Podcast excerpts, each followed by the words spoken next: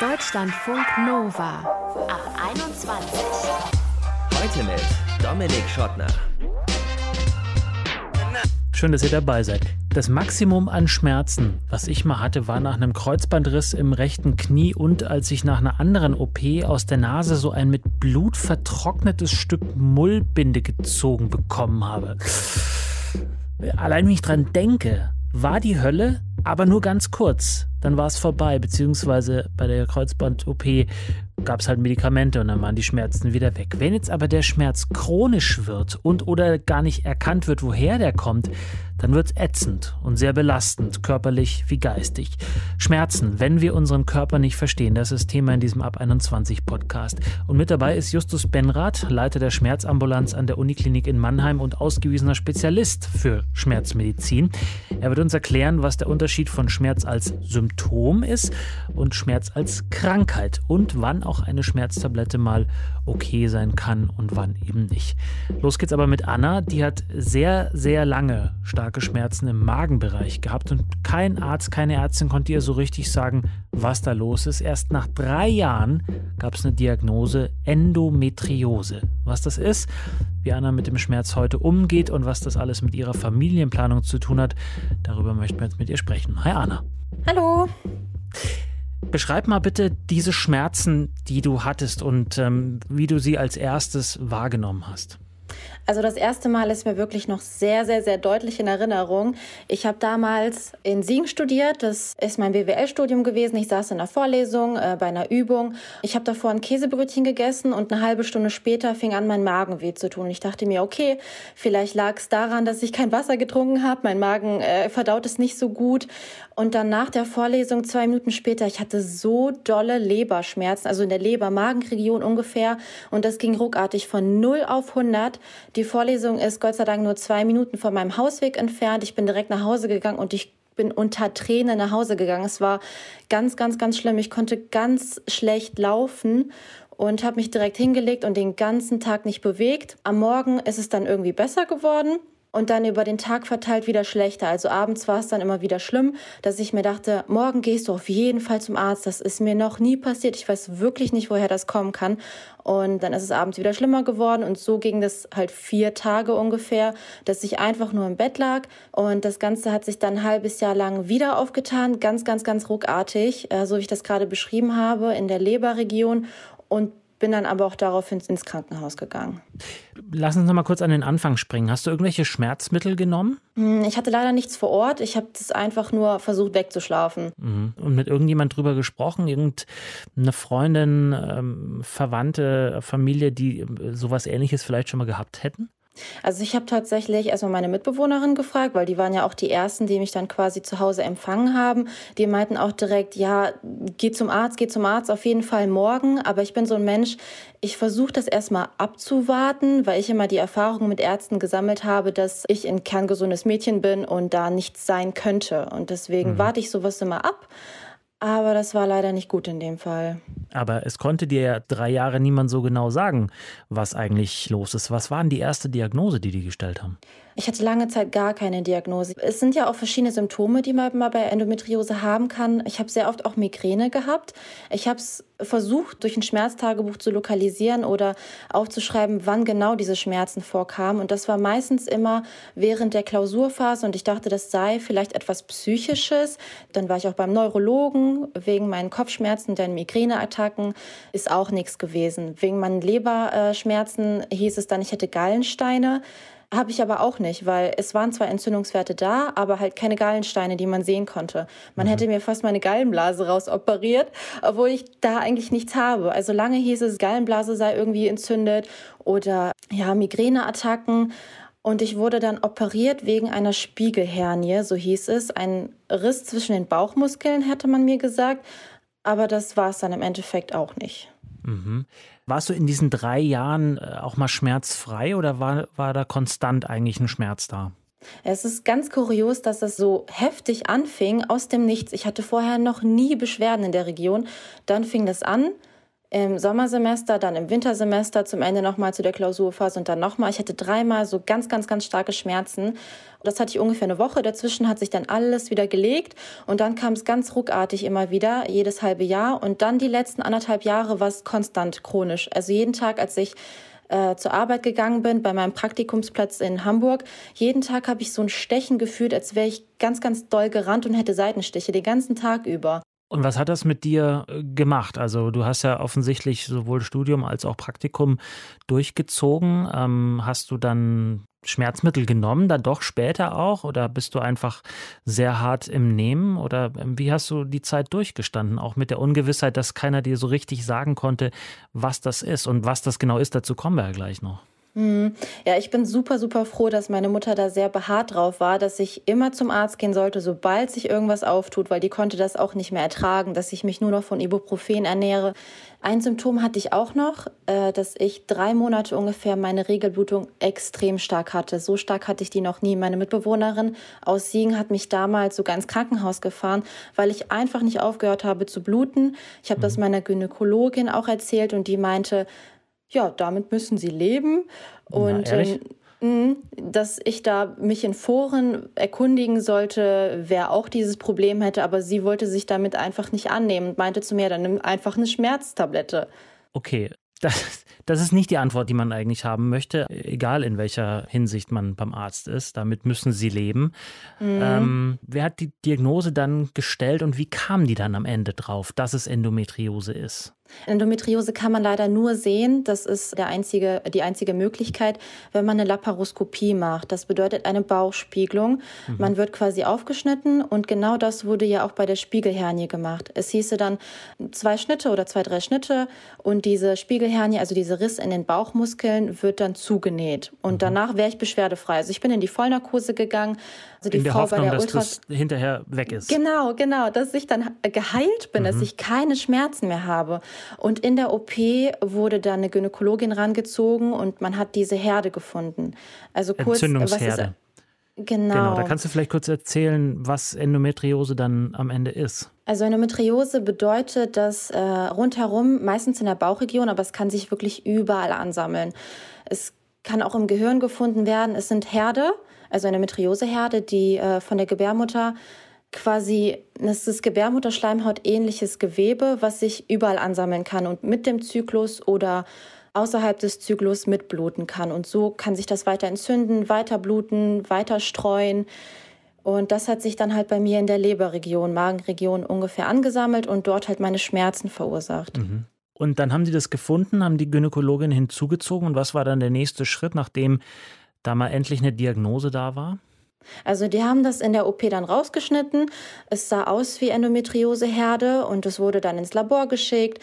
Ähm, ich weiß noch ganz genau, wie ich aufgewacht bin und das Wort Endometriose noch nie in meinem Leben gehört habe. Und in meinem Halbschlaf hat man mir dann gesagt, ja, Sie haben keine Spiegelhernie, herzlichen Glückwunsch, Endometriose ist es. Und ich wusste ja nicht, was das ist. Dachte mir erstmal nicht so viel dabei.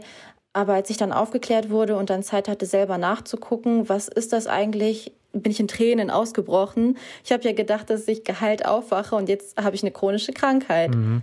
Ich habe in der Vorbereitung zum Gespräch gelesen, dass das als Chamäleon der Gynäkologie bezeichnet wird, weil es so unterschiedliche äh, Ausprägungen haben kann. Vielleicht war das sozusagen auch der, der Punkt, warum das keiner so richtig von außen zumindest erkannt hat, sondern wirklich erst reingucken musste in deinen Körper, bis klar war, das ist es. Ja, also es ist leider wahr. Man hat halt verschiedene Symptome und deswegen bin ich halt von Arzt zu Arzt gelaufen, weil ich ja, wie gesagt, Kopfschmerzen hatte ganz häufig in der Zeit, was ich dann halt aber auf psychischen Stress geschoben habe. Das ist auch eine Art Symptom. Dann hatte ich sehr oft, ich bin sehr, sehr müde, weil Jetzt schließlich immer noch? sind, ja, also jetzt vor allem, Corona macht mich auch müde, aber das ist halt auch eine Art Müdigkeit, weil mein Körper ja ständig quasi gegen sich selbst ankämpft. Dann sehr starke Regelschmerzen ist einer der Hauptsymptome quasi. Die Schmerzen können aber auch in die Beine ausstrahlen oder in den Rücken. Das sind so viele ähm, Symptome, dass äh, da eigentlich jeder Arzt darüber aufgeklärt sein sollte. Das heißt also, Endometriose ist immer noch da jetzt, obwohl die da was rausgeschnitten haben oder haben die nur was rausgeschnitten, um das äh, zu untersuchen? Es ist so, dass die Herde dann rausgeschnitten wurden, die, die quasi gefunden wurden. Ich nehme jetzt auch quasi die Pille, weil das ist das einzige momentane Mittel, was äh, nachweislich die Herde eindämmt. Also Hormone. Hormone tun, genau. tun dir gut. Mhm. Also sollen angeblich gut tun, das wurde teilweise bewiesen. Und, Aber äh, hilft das, es dir auch? Ja, ich muss sagen, ich nehme die meine Hormonpille jetzt seit, ähm, seit August. Und es hat knapp vier, fünf Monate gedauert, bis sich das eingependelt hat. Ich habe sie auch fünfmal gewechselt, weil ich das nicht vertragen habe. Und jetzt ist toi toi toi seit zwei, drei Monaten alles in Ordnung. Also die klassische Antibabypille oder eine der Antibabypillen. Genau, also mhm. es gibt eine Pille, die wird extra verschrieben quasi für Endometriose-Betroffene. Die habe ich aber leider gar nicht vertragen. Davon habe ich nur Magenschmerzen bekommen, nur Migräneattacken, sodass ich dann halt einfach leider auf die gewöhnliche Pille zurückgreifen musste, die jeder, jede Frau verschrieben werden kann. Und die übernimmt leider die Krankenkasse auch nicht, die andere schon. Ich verstehe auch noch nicht genau warum, aber das ist... Äh, glaube ich, so eine komische Grauzone, wofür die Endometriose-Vereinigung immer mehr kämpft, dass das auch übernommen wird. Was empfiehlst du jungen Frauen, Frauen äh, generell oder vielleicht auch Männern, die Schmerzen haben? Ich meine, es geht am Ende ja, war es ja vor allem erstmal eine Suche nach einem undefinierbaren Schmerz, sozusagen die, die Ursache dafür zu finden. Ne? Ähm, mhm. Auf deiner langen Reise, was hast du gemerkt, was ist am wichtigsten bei so, um das herauszufinden? Auf jeden Fall an sich selbst zu glauben, seine Schmerzen wirklich ernst zu nehmen. Ich sitze alles immer aus, aber das ist gar nicht gut, auch wenn vielleicht ein Arzt dir nicht helfen kann, aber der dritte wird es dann tun, einfach an sich selbst zu glauben und die Schmerzen auch niederzuschreiben. Also ein weiß, Schmerztagebuch machen. Genau, das mhm. ist ganz, ganz, ganz wichtig. Je mehr der Arzt weiß, desto mehr kann er natürlich sagen. Ich hätte viel früher sagen sollen, dass ich gleichzeitig sehr starke, auch bei einem Hausarzt, dass ich sehr starke Regelschmerzen habe. Mhm. Das hätte natürlich mehr dazu beigetragen. Aber man sagt halt leider nur das eine Symptom, was man hat. Mhm.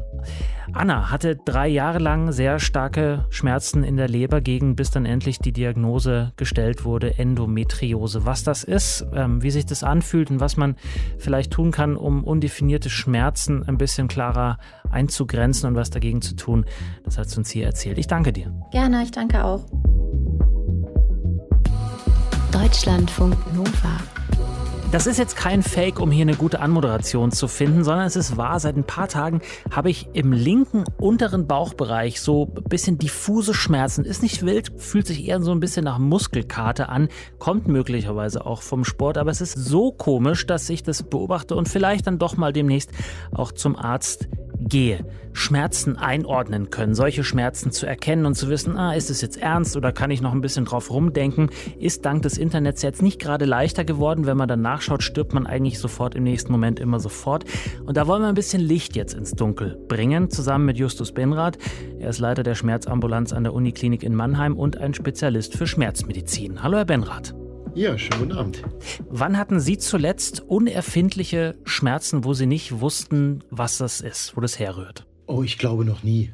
Oh. Also, ja, wenn ich mal Schmerzen hatte, sagen wir mal Kopfschmerzen, dann liegt das meist an entweder zu viel Arbeit auf einmal oder die Nacht schlecht geschlafen oder zu wenig getrunken.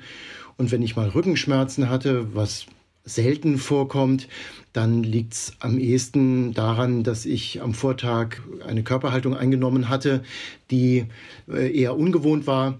Aber so richtig unbekannte Schmerzen oder Schmerzen, von denen ich selber nicht einordnen konnte, woher sie herkommen, das hatte ich, glaube ich, wirklich noch nie. Ja, und uns Laien ist es wirklich nur Unwissen, dass wir nicht wissen, woher dieser Schmerz kommt, oder ist es vielleicht auch schwierig festzustellen, wo der herkommt, so ohne Gerätschaften? Hm, also schwierig festzustellen eigentlich nicht, sondern man kann eigentlich erstmal überlegen, na was war denn? Also habe ich, um jetzt bei dem Beispiel Bauchschmerzen zu bleiben, habe ich gestern was Ungewohntes gegessen oder vielleicht zu viel oder zu wenig oder zu wenig getrunken. Na, das sind solche Dinge, die man überlegen kann, um dann dahinter zu kommen, warum hm, grummelt's im Bauch oder warum habe ich sogar Bauchschmerzen oder saures Aufstoßen.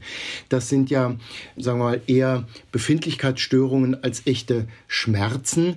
Und da muss man immer gut unterscheiden zwischen Schmerz als Symptom einer anders gelagerten Erkrankung. Also natürlich kann ich, das kennt sicherlich auch jeder, zumindest vom Hören sagen, eine Nierenkolik, also wenn ein Stein in Harnleiter zwischen Niere und Blase sich verklemmt, das tut extrem weh. Mhm. Und dann ist aber nicht der Schmerz das Problem, sondern der Schmerz ist die Ausformung oder die Ursache dessen, was äh, ich als Grundproblem habe.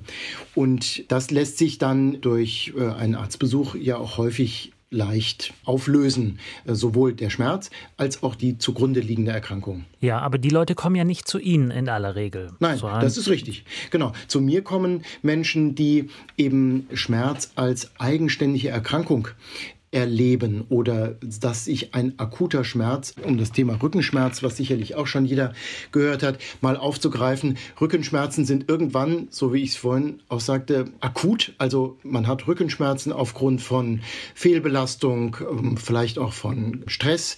Es sitzt einem was im Nacken oder man hat äh, einen schweren Rucksack zu schultern. Also diese Rückenschmerzen entstehen irgendwann mal und im Lauf der Zeit, das braucht allerdings Wochen bis Monate, werden diese Schmerzen chronisch. Und dann kann es sein, dass jemand drei, sechs, neun Monate Schmerzen hat, aber orthopädisch ähm, oder erstmal ist der erste Ansprechpartner der Hausarzt und dann wird zum Orthopäden überwiesen und ein, äh, Foto gemacht. Da sieht man aber gar nichts. Und dann ist es wichtig, sagen, hoppla, Vorsicht, äh, das ist jetzt bereits ein Fall für einen speziellen Schmerztherapeuten, also einen Facharzt, der sich eben ausschließlich mit Schmerzentstehung und Schmerzverarbeitung auskennt, um herauszukriegen, ist nicht der Schmerz bereits eine eigenständige Erkrankung geworden. Mhm. Aber das heißt, der Ursprung bleibt ja trotzdem bestehen. Am Ende, was unterscheidet Sie dann jetzt von dem Hausarzt, den Sie gerade angesprochen haben, in der Behandlung? Der Unterschied liegt darin, dass wir Schmerztherapeuten einen sehr breiten Horizont haben.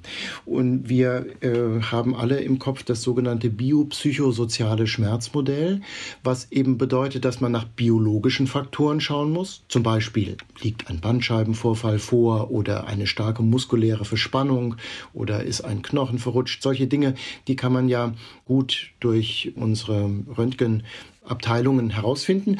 Also biologische, soziale Faktoren. Wie ist das denn zum Beispiel mit der Zufriedenheit am Arbeitsplatz? Wie hoch ist der Druck, den ich im Moment gerade erlebe, entweder am Arbeitsplatz oder auch äh, in der Familie? Also bio, sozial und psychisch. Welche Einstellungen habe ich denn äh, zu Schmerzen? Und das ist vor allen Dingen etwas, was wir in der Kindheit gelernt haben. Jeder von uns kennt das Rollerfahren und wenn ich äh, vom Roller stürze und mir beide Knie aufschlage, kommt es sehr darauf an, wie die Personen, die drumherum sind, reagieren. Ob sie mhm. auf das Kind zustürzen und sagen, oh, du Armer, äh, hier hast du dir das Knie aufgeschlagen und ach, das sieht aber schlimm aus. Oder ob man sagt, Mensch, du warst aber tapfer und heile, heile Segen und mhm. wird schon wieder gut. Indianer kennen keine Schmerzfraktion. Ja, wobei die Indianer kennen keine Schmerzfraktion, ist auch ein bisschen schwierig, weil Schmerzen zu ignorieren auch eine schlechte psychische Verarbeitungsform ist. Ja, das sind die mhm. sogenannten Durchhalter. Ja, die arbeiten so lange mit Rückenschmerzen, bis sie überhaupt gar nicht mehr können. Und das ist dann auch nicht gut. Also Sie merken schon, biopsychosozial, das sind so die drei Aspekte und die haben wir als Menschen, die wir uns hauptsächlich mit Schmerzen als eigenständige Erkrankung Erkrankung auskennen, immer sofort im Kopf. Mhm. Das heißt, da gehört auch dann äh, nicht nur der Patient, die Patientin selber dazu, die ja offensichtlich schon oft mit einer langen Ungewissheit gelebt haben, ja. ehe sie zu Ihnen kommen, sondern da gehört auch das Umfeld direkt Absolut. dazu. Äh, ja. Ganz unbedingt, ja. Wie therapieren Sie die denn? ja, also das erste ist erstmal ist wichtig, das aufzunehmen und mit in die Fragen, die man so einem Menschen, der schon lange unter Schmerzen leidet, mit zu beachten. Das ist schon mal das erste. Das zweite wäre, dass es definitiv Situationen gibt, wo dann der Ehepartner mit eingebunden werden muss. Also es zum Beispiel äh, um eine Paartherapie geht, weil bestimmte Verhaltensweisen, also der Ehemann liegt mit äh, sich krümmenden krümmenden Rückenschmerzen auf der Couch und kann natürlich selbstverständlich überhaupt nicht äh, am Haushalt teilnehmen und den Müll runterbringen. Na, und wenn dann äh, die Partnerin dieses Verhalten unterstützt, ist das natürlich ungünstig. Also, das haben da, Sie aber freundlich gesagt. ja, das, das, da haben Sie völlig recht. Das bringt eine gehörige Unwucht in diese, in diese Partnerschaft, würde ich sagen. Absolut. Nicht? Und Sie merken an so einem banalen Beispiel, das kann ja viel komplexer sein, an so einem banalen Beispiel, wie wichtig eben dieses biopsychosoziale Modell ist. Oder ich hatte auch schon Kinder, die unter nicht nachvollziehbaren Schmerzen leiden und wo es eben wichtig ist, die Eltern mit einzubinden. Also wo man letztlich die ganze Familie mit in den therapeutischen Prozess mit einbinden muss.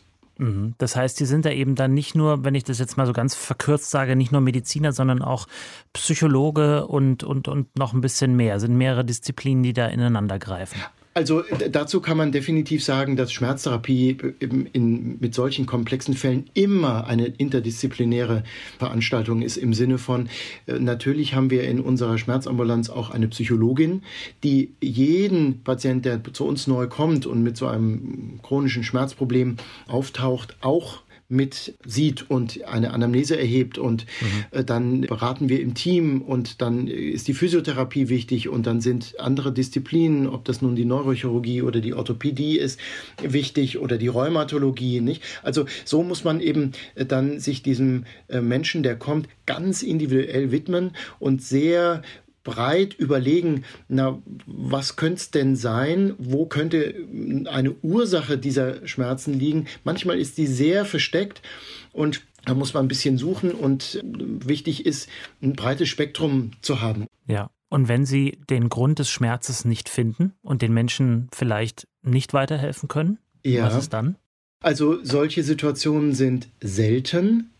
Mm, in solchen schwierigen Situationen geht es dann darum, mit dem Schmerz umgehen zu lernen. Ich, ich nenne mal ein Beispiel aus der Tumorschmerztherapie. Es gibt bestimmte Tumorschmerzsituationen, die mit der klügsten Medikamentenkombination und mit der mm, ausgefeiltesten Physio- oder Atemtherapie nicht zu 100 Prozent reduzierbar sind. Und dann ist es wichtig zu sagen, naja, also bin ich dem Schmerz ausgeliefert hat der Schmerz mich im Griff oder kann ich lernen, den Schmerz in den Griff zu bekommen? Und da sind dann psychologische und psychotherapeutische Ansätze von enormer Wichtigkeit. Und äh, da haben wir ja dann ein Team an äh, Spezialisten, dass man sagt, naja, also den Schmerz kriegen wir nicht ganz weg, aber wir können versuchen, ihnen beizubringen, mit dem Schmerz leben zu lernen. So schwierig das auch in manchen äh, Situationen ist mit dem Schmerz leben lernen. Ich hatte vor kurzem bei mir zu Hause äh, meiner Partnerin die Situation, dass sie, äh, dass sie Schmerzen hatte im Nacken und ich gesagt habe, Mensch, ich habe eine, ich habe so eine Creme, die macht das so ein bisschen heiß, dann wird das besser. Ja. Und wenn es ganz schlimm ist, wenn du schlafen willst, dann nimm bitte einfach eine kleine, ganz niedrig dosierte Schmerztablette, weil ich gesagt mhm. habe, du musst mit dem Schmerz jetzt nicht heldenhaft, heldinnenhaft ja. leben. Richtig ohne jetzt die Medikamente glorifizieren zu wollen. Ist das ein Ansatz, den Sie vertreten würden? Ja, definitiv. Die meisten Schmerzen sind ja akute Schmerzen, sagen wir, durch Muskelverspannung, dadurch, dass man sich verletzt hat, Gelenk verstaucht, dass eine Entzündung irgendwo entstanden ist. Und das sind ja Schmerzsituationen, in denen der Körper die Warnfunktion, hoppla, mach mal langsam, schalten Gang zurück, äh, schone dieses Gelenk oder diesen Arm, äh, aufgeht. Und dass der Schmerz jetzt nicht eine Einschränkung in, vor allen Dingen in den Nachtschlaf, ist sehr wichtig, übernimmt. Dafür sind Medikamente wunderbar und gut und richtig und wichtig. Es wird nur dann schwieriger, wenn so eine Schmerzsituation über mehrere Wochen bis Monate ansteht. Und wir wissen von den Rückenschmerzen, das ist ja in Deutschland oder in Europa auch ein sehr weit verbreitetes Problem des chronisch werdenden Schmerzes. Da sagen wir Schmerztherapeuten, naja, also wenn so eine Schmerzsituation länger als sechs bis acht Wochen bestehen bleibt, ohne dass Medikamente oder Physiotherapie oder auch Massage und Wärmetherapie eine gute Wirkung zeigen, dann ab zum Schmerztherapeuten. Das sind äh, gute Hinweise von Justus Benrath, Leiter der Schmerzambulanz an der Uniklinik in Mannheim. Er ist Spezialist für Schmerzmedizin. Und nochmal von meiner Seite nicht sofort bedenkenlos einfach in das Pillenfach greifen, in eure Hausapotheke greifen, sondern überlegen, wofür ist es gut und gegebenenfalls auch den Beipackzettel lesen. Ich danke Ihnen, Herr Benrath. Ja, sehr, sehr gerne. Und wie immer, wenn ihr uns eure Geschichte erzählen sollt, muss jetzt nicht zwingend was mit Schmerzen zu tun haben, dann schreibt uns doch eine Mail, mail at deutschlandfunknova.de oder schickt uns eine Sprach- oder Textnachricht per WhatsApp 0160 9136 0852. Ich bin Dominik Schottner, vielen Dank fürs Zuhören, bleibt gesund und bleibt geschmeidig. Ciao. Deutschlandfunk Nova. Ab 21. 21. Montags bis freitags ab 21 Uhr und auf deutschlandfunknova.de.